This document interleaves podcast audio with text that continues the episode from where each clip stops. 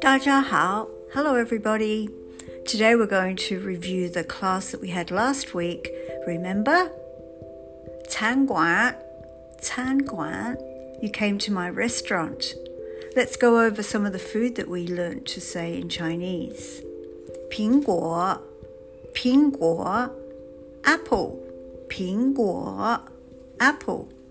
香蕉,香蕉, banana, 香蕉西瓜，西瓜，watermelon。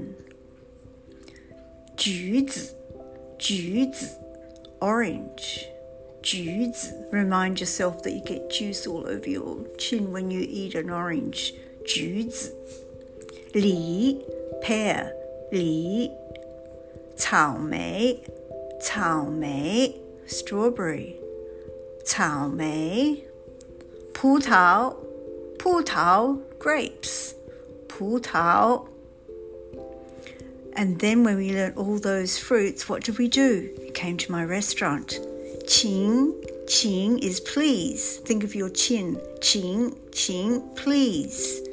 Men, door. Men. Chow chow men, knock on the door. Chow chow men, knock on the door. Qin jin, 请进，Please come in。请进，请坐，请坐，Please sit down。And when you're in my restaurant, I'm going to come up to you and say, 你好,你好, hello. And then when you want to choose some food to eat, you're going to say, 我要吃,我要吃,我要吃。 吃，I want to eat. You could say 我要吃苹果，我要吃草莓，我要吃葡萄。So you in your head you try and think of what kind of food you want to eat in the 餐馆 in the restaurant. And then when you've eaten, you say 再见，再见，再见. Okay, so practice those words. Chow chow men, knock on the door. 请进，Please come in。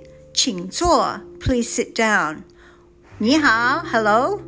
我要吃，I want to eat something。And then 再见，再见。Okay, I hope you can practice at home, ready for the next class.